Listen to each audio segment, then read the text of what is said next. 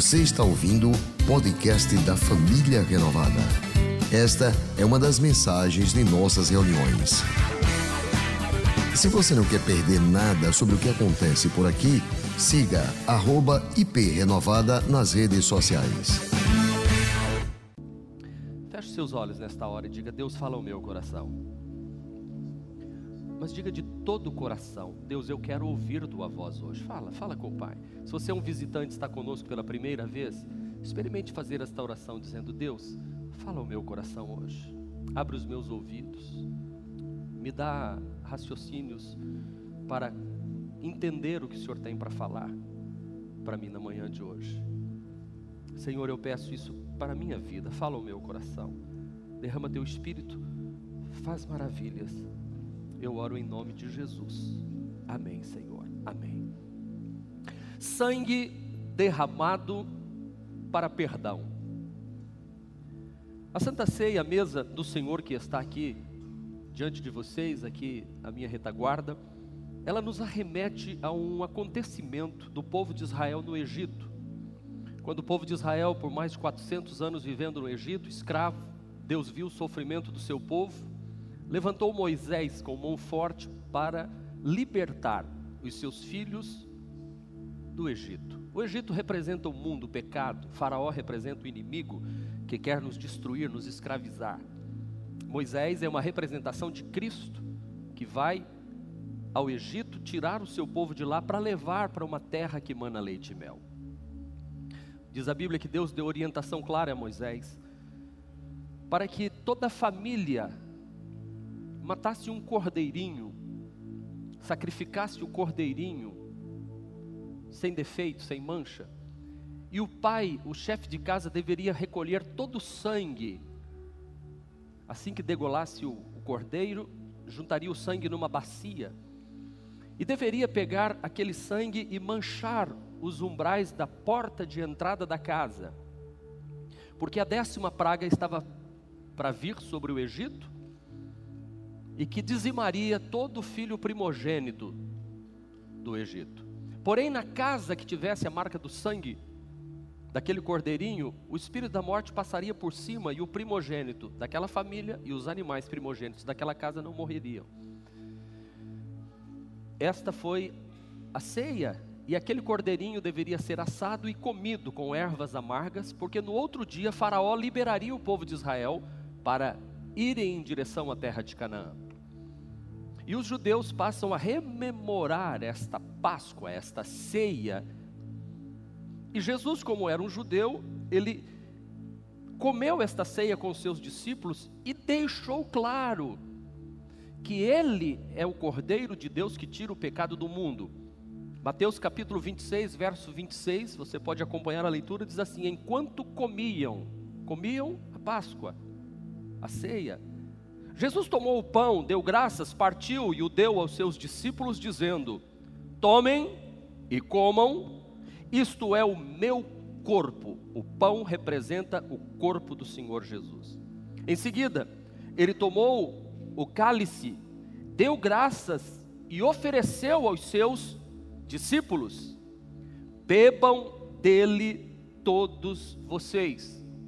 Isto é o meu sangue da aliança, que é derramado em favor de muitos para perdão de pecados. Deste verso 28 vem o tema da mensagem: sangue derramado para perdão.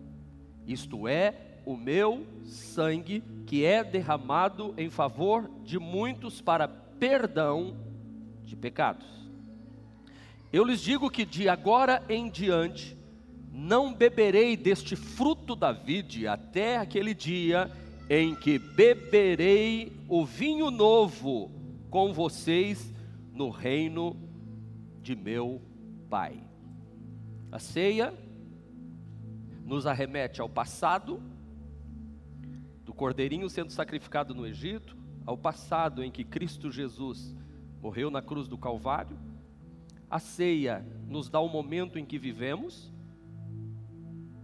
E a ceia nos arremete ao futuro, em que um dia nós, os salvos em Cristo Jesus, lavados e remidos no sangue do Cordeiro, estaremos nos céus, em que Jesus vai novamente servir um vinho novo. E nós vamos então participar desta ceia nos céus, passado, presente e futuro. Amém? Jesus afirmou: É meu sangue derramado para perdão dos pecados. E nós estamos na manhã de hoje lembrando disso, quando vamos comer do pão, quando vamos beber do cálice.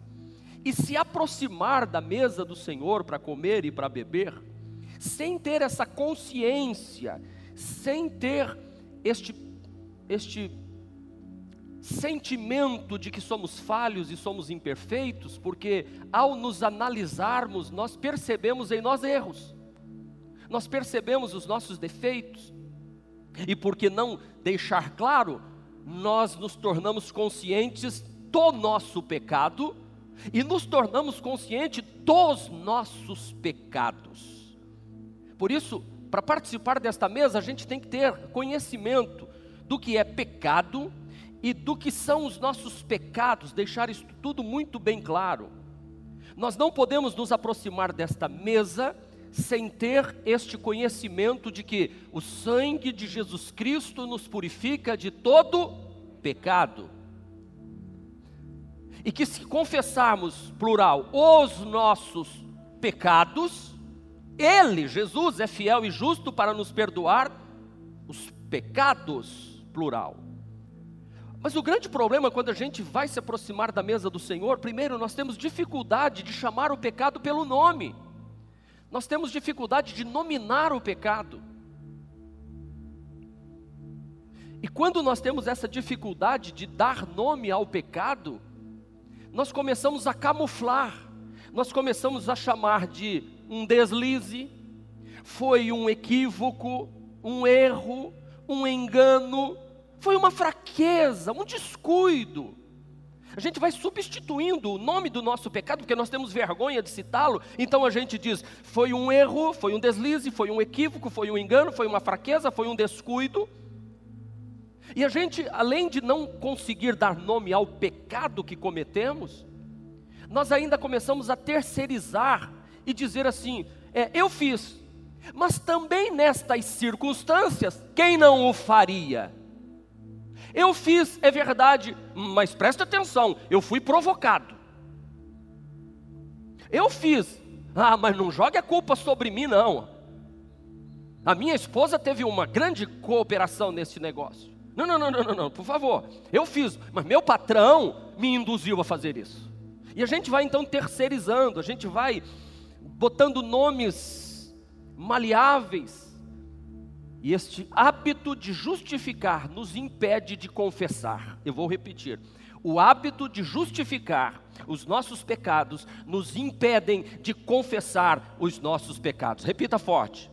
O hábito de justificar os meus pecados me impede de confessá-los diante do Senhor. E hoje nós precisamos parar com essas justificativas. Nós precisamos parar de cobrir com panos quentes.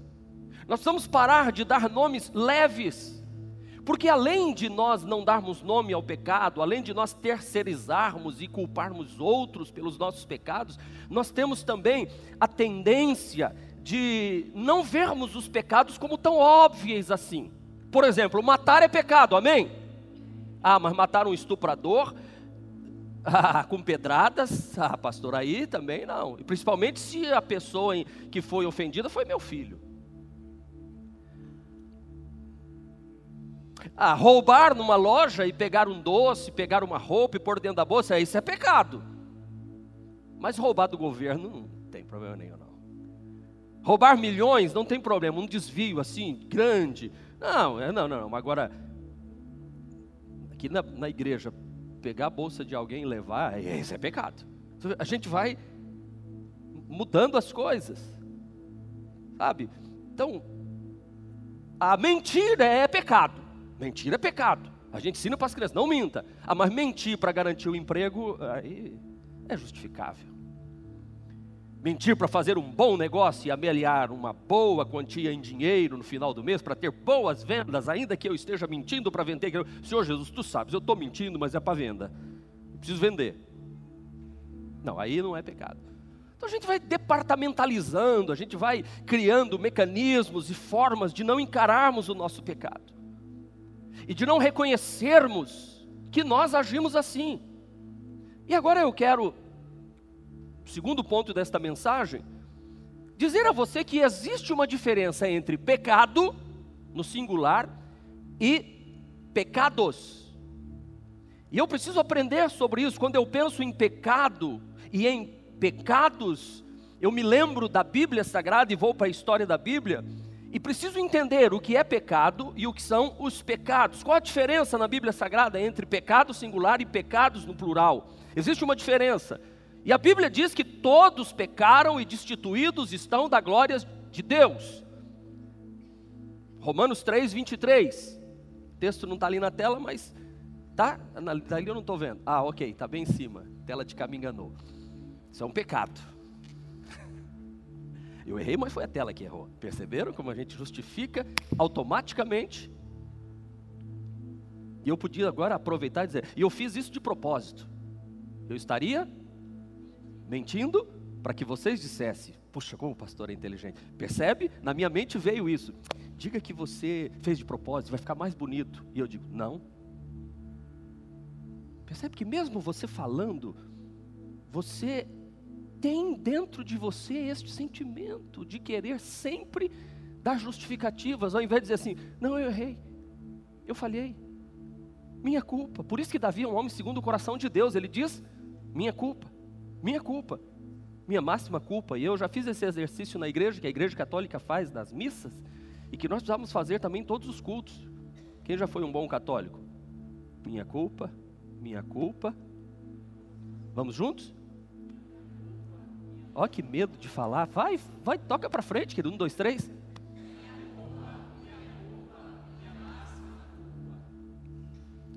Davi é um homem segundo o coração de Deus, porque quando apanhado em pecado, ele não disse: Não, não foi bem um pecado. Ele não disse: Ah, foi culpa da mulher. Não, ele não disse: Ah, mas eu fiz isso, mas tem gente que faz coisa pior. Não, não, ele disse: Minha culpa, minha máxima culpa, eu errei, eu falhei. Pecado no singular, vamos a esse ponto, nos arremete para o pecado original, para o pecado de nossos pais. Qual foi o pecado que deu origem a todos os outros pecados? O pecado da raça humana, originalmente, foi o pecado de querer ser igual a Deus. Este é o grande pecado que nós cometemos já nos nossos ancestrais, e você diz assim: ah, e o dia que eu encontrar com Eva, eu vou dar uma surra nela. Pois bem, comece a dar uma surra em você. Você é Eva. O dia que eu encontrar com Adão, eu vou dizer: Adão, mas tu é um mané mesmo. Você foi ouvir tua mulher, sabia que não. Adão é você. A gente joga dizendo: ah, se eu tivesse lá, não teria feito. Teria feito sim. Porque Adão e Eva é uma representação de quem nós somos. Você é Eva, homem, você é Adão. Aliás, os personagens bíblicos, todos eles, são aplicados a nós. Eu sou um Daniel dos dias de hoje, eu tenho que ser um, um, um, Isaías dos dias de hoje, porque a história da vida deles é a minha história, como também a história dos erros dos homens de Deus da Bíblia também são os meus erros. Por isso que eles estão registrados. Qual foi a maneira que a serpente usou para levar o homem e a mulher a desobedecerem a Deus? Está no versículo de número 5 do capítulo 3. Deus sabe, a serpente dizendo para a mulher: Deus sabe, no dia em que dele comerem do fruto, os seus olhos se abrirão, e vocês serão como Deus, conhecedores do bem e do mal. Porque Deus sabe disso, Ele proibiu vocês. Deus é mau. Deus não quer que vocês sejam como Ele. Deus não quer que vocês tomem decisões por conta própria. Deus está escondendo o melhor de vocês. Comam, comam do fruto, porque no dia em que comer vocês serão iguais a eles. Então, pecado no singular é nós querermos ocupar o lugar de Deus. Pecado é o desejo de ser, de querer ser igual a Deus. E todos nós temos em nós este desejo de querer ser Deus. Esse é o nosso grande pecado, é o pecado original. Nós temos inveja de Deus. Nós gostaríamos de ser Deus para criar. Nós aspiramos o lugar de Deus. Cada um quer ser Deus de si. quer mandar, quer governar, quer controlar. A criancinha que nasce, você não precisa ensinar isso para ela, ela já começa a dizer: não quero, não vou, não faço, eu quero fazer, vai ser assim. Não é assim, vovô, é assim que eu quero. Hum, hum, muito bem, três aninhos para 56. Mas não é assim, vovô. É assim que eu quero. Por quê? Porque eu tenho dentro de mim o desejo de ser Deus. Aliás, um dia, criança, já que eu falei de criança, um dia uma irmã chegou até aqui à frente e, junto com a criança, e a criança de cara disse assim: Mamãe, esse é o Deus da igreja? Eu falei, ah, quem dera se eu fosse o Deus da igreja. Ah, sabe, de mandar e vocês todos obedecerem mesmo, ser Deus. Quem dera eu ser o Deus da minha família. Dizia assim, pá, pá, quem dera eu ser o Deus do Brasil. Aí, por que não logo do mundo, né? Ah, só da igreja, da minha família, do Sergipe. Do... Não, não, eu quero ser Deus para resolver tudo, porque afinal de contas, parece que Deus não está sabendo, mas se eu fosse Deus, você imagina eu, eu, eu sendo Deus, eu, eu, eu, e aquele dia que o menino falou, você é o Deus da igreja, quase que eu disse assim, é quase. Eu sou o representante dele. Eu mando e sou eu que decido tudo aqui. É verdade, gente, nós somos assim. Vamos, vamos tirar as máscaras. Como eu queria ser Deus, né? De chegar, estacionar o carro e dizer assim: é aqui, a minha vaga está certa. Posso, posso chegar lá no final que tem a minha lá, porque eu sou eu sou Deus. Como hoje à noite eu queria terminar o culto, já chegar em casa, a pizza já está me esperando assim, ó, fumegando e tal. Só sentar e comer, comer, comer, comer, comer. Mas eu não sou Deus, eu vou ter que encomendar a pizza, eu vou ter que buscar a pizza, eu vou ter que pagar a pizza, eu vou ter que comer a pizza, depois roncar a noite toda e amanhã ficar com peso na consciência que eu engordei porque eu comi muito carboidrato. E eu digo, por que, que eu comi? Eu não devia ter comido, eu não queria, mas eu comi. Como a gente quer ser Deus e rivaliza com Deus? Porque Deus, irmãos, faz tudo o que quer e gosta de tudo que faz. Quando as nações perguntam assim, Salmo 115, verso 2 e 3 diz assim: Por que me perguntam as nações, onde está o seu Deus? O nosso Deus está nos céus e pode fazer tudo que lhe agrada. Oh, quantos aqui gostariam de fazer tudo que lhe agrada? Eu sei, eu, eu, sou mais pecador do que vocês, vocês são mais santos, por isso vocês fazem, não, não é bem assim. É sim. Já imaginou você estar aqui agora assistindo o culto e lá na praia tomando água de coco no sol, aquela água de coco geladinha escorrendo sozinho por fora, assim, aquela água de coco, sabe? Ah. E está assistindo o culto aqui e está lá. E ao mesmo tempo, sei lá, fazendo o quê? Estar em todos os lugares ao mesmo tempo. Fala a verdade. Hã? Já pensou? Está aqui no culto e não precisa estar tá no celular para saber o que é que estão falando de você. Afinal de contas, você é Deus. Você sabe o que as pessoas estão pensando a seu respeito. Nós muitas vezes queremos ser deuses e queremos o lugar de Deus e queremos fazer as coisas. Se eu fosse Deus, ah, se eu fosse Deus, se eu fosse Deus.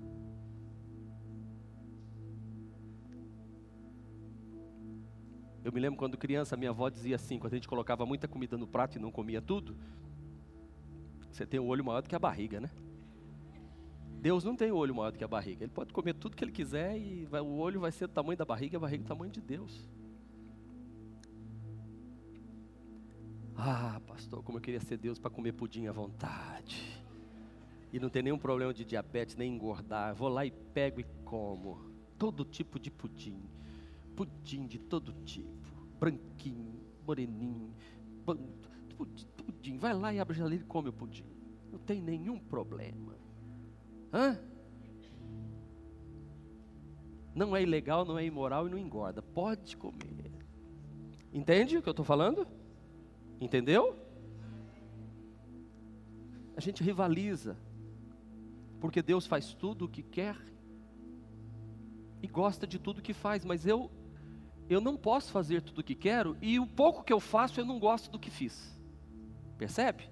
Eu não devia ter feito, eu não devia ter falado, eu não devia ter ido, eu não, eu, eu não gostei, eu não gosto de mim, eu vou para frente do espelho e eu não gosto de quem eu vejo. Eu me assusto.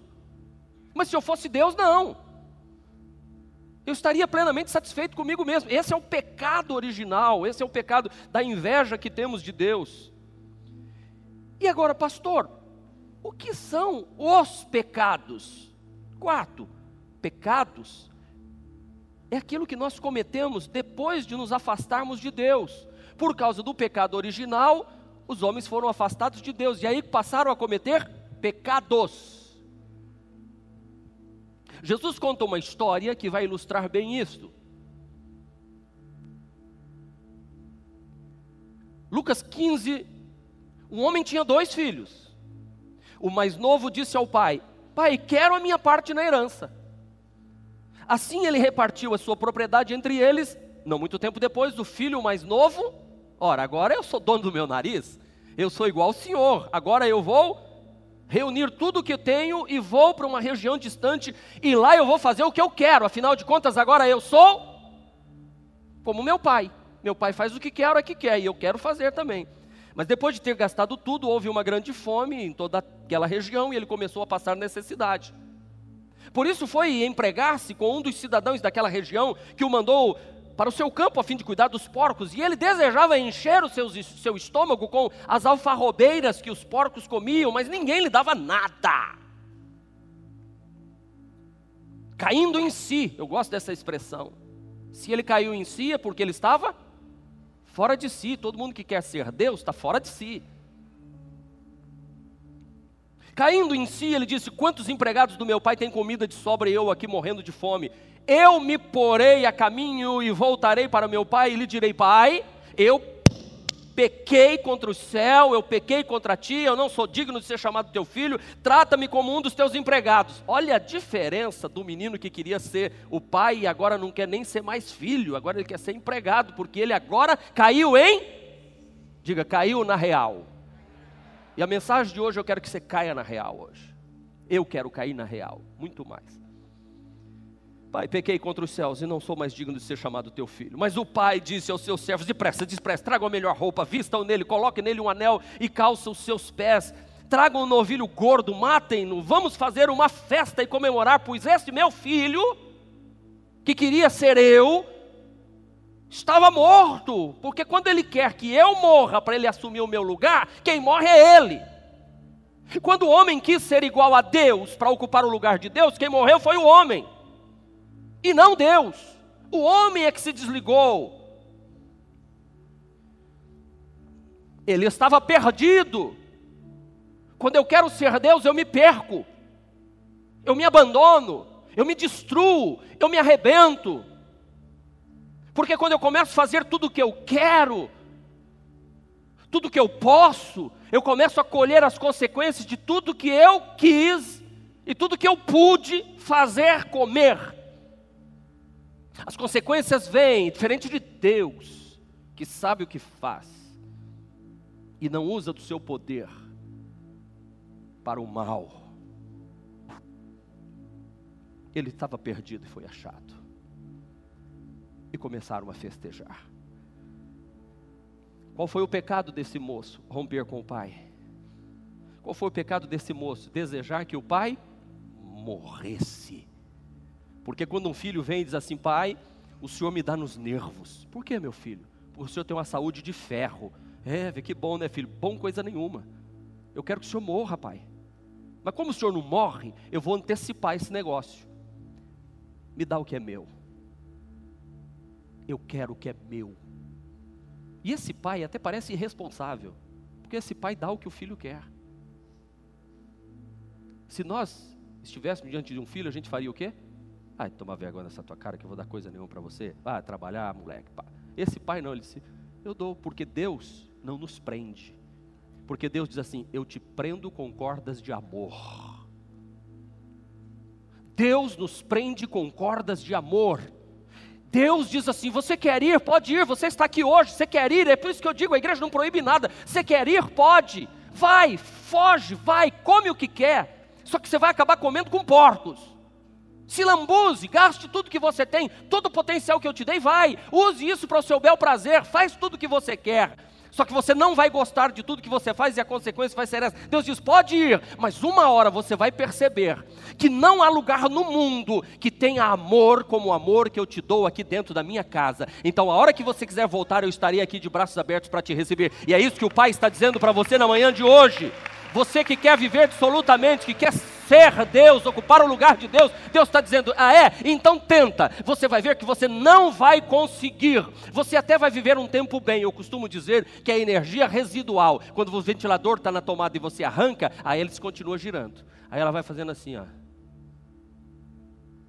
Aí para. É hora de você cair em si e se plugar de novo e dizer: tem misericórdia.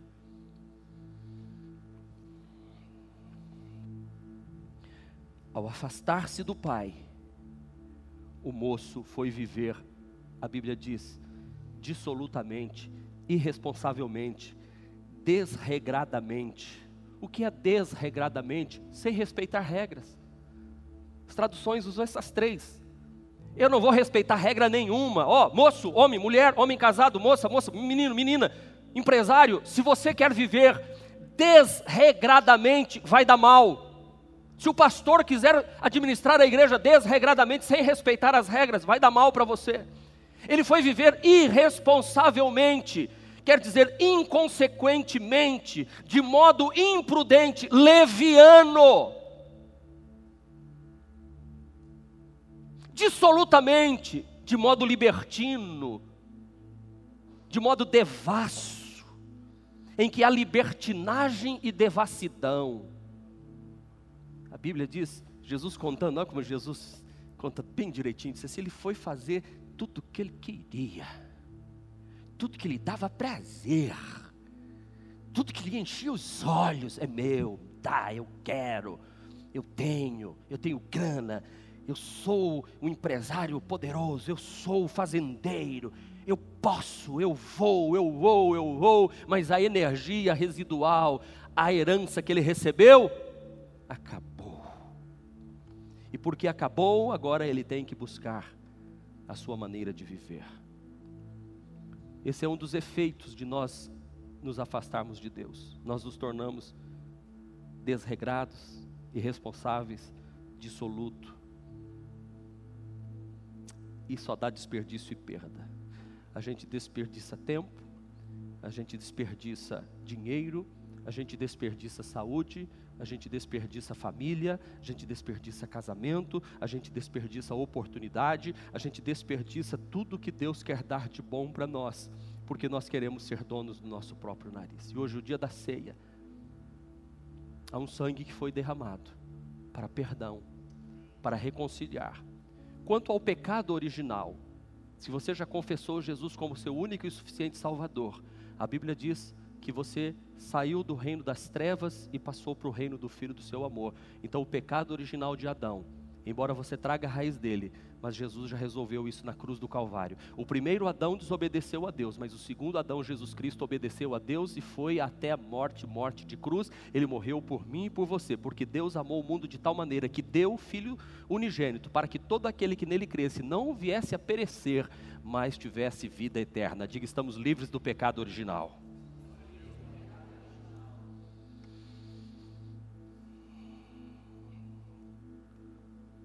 Mas a gente continua cometendo pecados, porque temos uma ilusão. E o pior não é que a gente desperdiça, pior é que a gente vai fazendo coisas, ou deixando de fazer coisas importantes de serem feitas, porque errar é fazer o errado, mas também deixar de fazer o certo é errado. E aí a gente vai se perdendo, a gente se desfigura, a gente se degenera, a gente se machuca, a gente se fere, a gente se suja, a gente se emporcalha, a gente se cai, sai fora de si e começa a conviver com porcos. O homem criado conforme a imagem e semelhança de Deus, agora está a imagem e semelhança de do que, irmãos? Porcos. Ele come comida de porcos, ele mora com porcos, ele cheira porcos. E porcos para o judeu era a coisa mais imunda que tinha. Por isso que Jesus usou essa força de dizer, ele foi comer com os porcos, porque quem se desliga de Deus, vive dessa forma, ele cai, ele sai fora de si, sai do eixo. E Deus está dizendo hoje que vamos participar desta mesa do Senhor, mas vamos ter isso muito claro na nossa mente. Mas lá no meio dos porcos, ele cai em si e diz: Puxa vida, que besteira eu fiz. Porque aqueles que não são filhos do meu pai, mas são empregados, têm uma refeição quente todo dia, tem cama para dormir, tem roupa para vestir. Eles são jornaleiros, eles trabalham uma jornada de trabalho e ganham no final do dia, não são nem registrados na fazenda de papai. Eles vêm, trabalham e vão embora. Papai dá comida, dá roupa e cuida bem deles. E eu aqui padeço de fome. Eu aqui pareço mais com um bicho. E é assim que o homem se torna bicho, distante de Deus. É por isso que você não entende na TV, quando você ouve falando coisas, você fala assim: não acredito. É, aquele, você tem potencial de ser igual àquele que está lá, de virar bicho, de virar bicho. Mas esse moço volta para casa e faz uma confissão: Pai, pequei contra o céu e contra ti. Eu não sou digno de ser chamado teu filho trata-me como um dos teus empregados. Ele não volta dizendo para o pai: Pai, me desculpa, pai, foi uma fraqueza, pai. Também, papai, o senhor não botou regras para mim, papai. O senhor não me instruiu direito, papai. O senhor, o senhor devia ter colocado em mim um, um dispositivo assim. Uh, uh, uh, que e eu, quando visse esse dispositivo, eu não faria. O senhor podia ter me criado de forma diferente, Deus. Por que o senhor colocou dentro de mim todos esses estes desejos, estes sentimentos. Aí Deus diz: Não, eu não criei esses desejos, esses sentimentos. Eu te criei com liberdade, te, te dei um cérebro, mas como você quis ser maior do que eu, ocupar o meu lugar, eu deixei você então e tentar, vai fazer. E aí veio tudo isso, esses pecados que te transformou nesta besta fera, te transformou neste porco.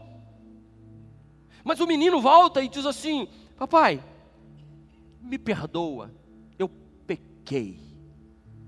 Pecou contra os céus e contra ti. Ah, você nominou seu pecado. Você sabe a diferença entre pedir desculpas e pedir perdão? Pedir desculpas é assim. A desculpa eu apresento quando a explicação para o que eu fiz está fora de mim. Aí eu peço desculpas. Por exemplo, Cheguei atrasado para a reunião dos pastores, cheguei atrasado para o culto, para a reunião, cheguei atrasado e eu chego aqui e digo assim: me desculpa, gente, eu me atrasei porque eu saí de casa bem cedo, mas quando chegou ali no caminho, tinha um carro incendiado, uma batida, e eu fiquei preso no congestionamento, eu não pude passar. Vocês me desculpem, porque foi um fato externo, mas eu me preparei. Me desculpem. Claro, está desculpado, irmão, que é isso, vem para cá, está justificado.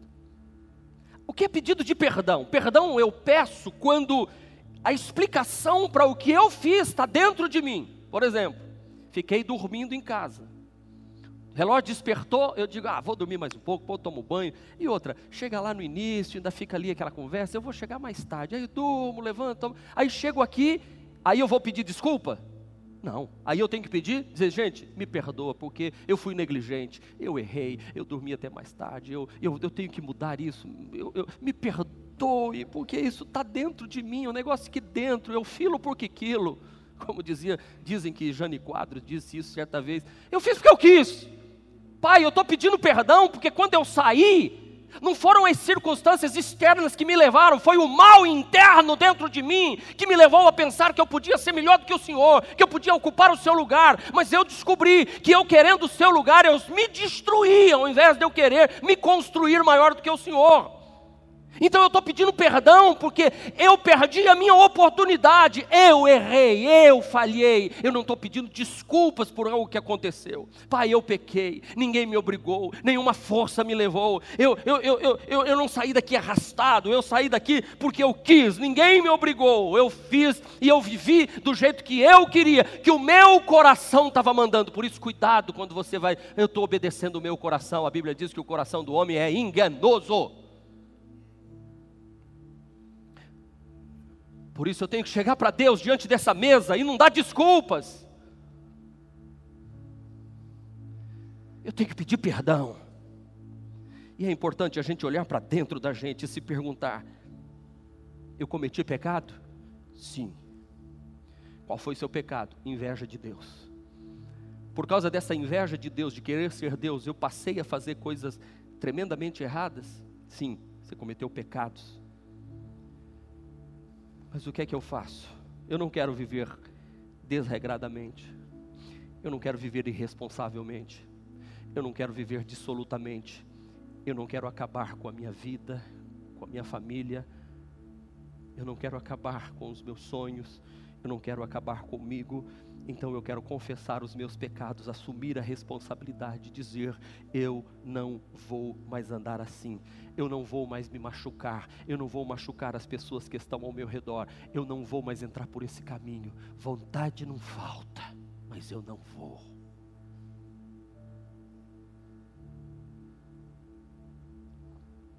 Eu vou fugir desse negócio, porque eu não sou Deus. Eu não posso fazer tudo o que eu quero, tudo que me apraz, porque eu não tenho controle e domínio de saber o que verdadeiramente é bom para mim. Eu não vou me machucar, eu não vou machucar pessoas, eu não vou me desfigurar, não vou desfigurar pessoas. Eu quero olhar para o espelho e não ter vergonha da pessoa que vejo no espelho. Porque quando eu estou distante de Deus, nos meus pecados, eu olho para o espelho e tenho vergonha de mim. Eu tenho vergonha de ter permitido o que aconteceu quando eu era criança. Eu tenho vergonha. Isso é arrependimento, quando você sente vergonha, nojo e asco. Só que a gente tem a tendência de querer repetir. O diabo faz isso, ele desfigura a gente, o pecado, melhor dizendo, faz isso, ele desfigura a gente e faz a gente ser tolo. Porque salário de pecado é morte. Pecar e continuar pecando é tomar veneno a conta gotas, é morrer a longo prazo e eternamente. E por que não parar com isso?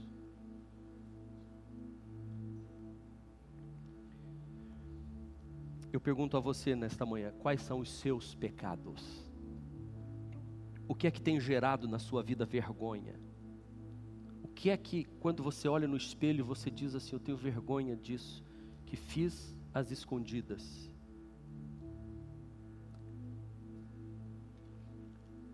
Dê nome para isso. Dê o um nome. Não leve adiante este desregramento. Não leve adiante essa irresponsabilidade, essa dissolução. Coloque etiqueta no seu pecado. É adultério? Diga assim: eu sou adúltero. Roubo, coloque a etiqueta. Eu sou ladrão. Coloque a etiqueta, chama pelo nome. Diz Deus, eu pequei.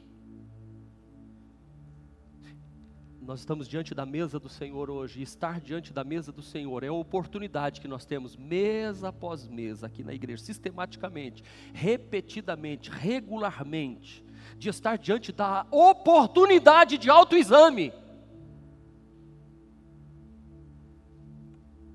E da oportunidade de confissão,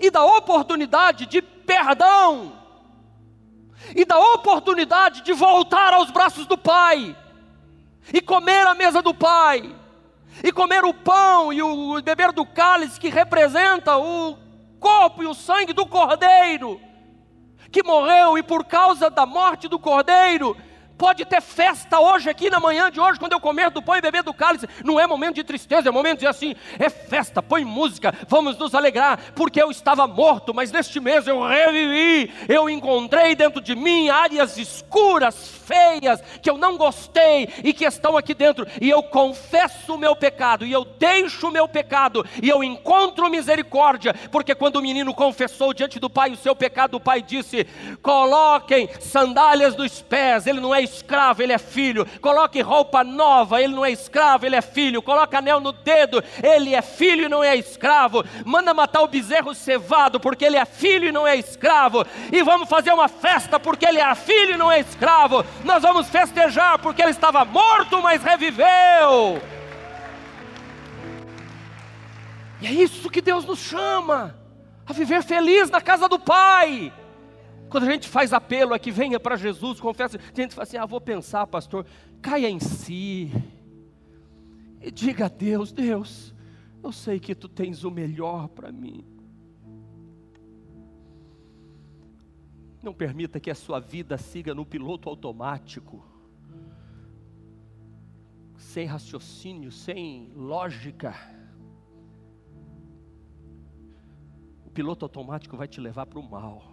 Assuma o controle, assuma as rédeas, assuma o guidão, assuma o manche, assuma o volante. E ao assumir o volante, diga assim: Deus, eu não consigo. Aí pega o volante, pega o guidão, pega o manche, pega o, o leme e diz assim: Eu entrego nas mãos do meu Pai. Eu não quero ser igual ao Senhor. O Senhor me deu esta liberdade e eu devolvo essa liberdade para o Senhor, para o Senhor fazer na minha vida o que o Senhor quer, não o que eu quero, mas a tua vontade. A mesa do Senhor nos oferece a oportunidade do autoexame, da confissão, do perdão dos pecados e voltar a dizer: governa minha vida, Senhor. Isso é confessar Jesus como único Senhor e Salvador. Isso é ser salvo, isso é ser uma nova criatura, é voltar ao início de tudo. Ei, escuta, você que botou plaquinha e etiqueta no seu pecado. Vou trazer uma imagem para você. IML, quando puxa a gaveta. O que, que tem no dedão? O que, que tem no dedão do, do defunto? Uma etiqueta. Bota a etiqueta nesse defunto seu aí. Você morreu. Um versículo que eu decorei desde os meus tempos de jovens, quando eu li. Está lá em 1 de João, eu gosto desde o versículo 7. Se andarmos na luz como Ele na luz está, temos comunhão uns com os outros e o sangue de Jesus nos purifica de todo pecado. Chega no versículo 9, leiam comigo, diz assim: Se confessarmos os nossos pecados, Ele é fiel e justo para nos perdoar os pecados e nos purificar de toda pecado vocês não leram, pelo amor de Deus. Um, dois, três. Se confessarmos os nossos pecados, Ele é fiel e justo para nos perdoar os pecados e nos purificar de toda a injustiça. A oportunidade na mesa do Pai para você hoje. Basta você confessar. A oportunidade na mesa do Pai. Basta você confessar, porque Ele vai limpar, vai purificar e você vai participar da mesa do Senhor. Caia em si hoje e volta, volta, volta, volta para a casa do Pai. Mais uma vez o Senhor nos convida para essa última Santa Ceia do ano de 2019. Nós estamos sendo convidados à mesa do Senhor. Arrie as suas defesas. Deponha de suas armas. Faça a sua confissão. Abandona o seu pecado. E assim coma do pão e beba do cálice. E assim coma do pão e beba do cálice. Há recomeço na casa do Pai. A oportunidade de começar de novo na casa do Pai. E quantas vezes for necessário. Olha para mim, não deixe nada roubar sua atenção, continua aqui. A gente vai chegar várias vezes, e eu gosto de ilustrar assim, porque eu ouvi e aprendi. Eu não vou atacar a geladeira. Eu não vou pegar aquele pudim. Mas de madrugada você vê meio sonâmbulo levantando de madrugada, indo para a geladeira e abrindo e comendo um pedacinho e ninguém viu. Aí você volta, Senhor. Misericórdia. Tem misericórdia.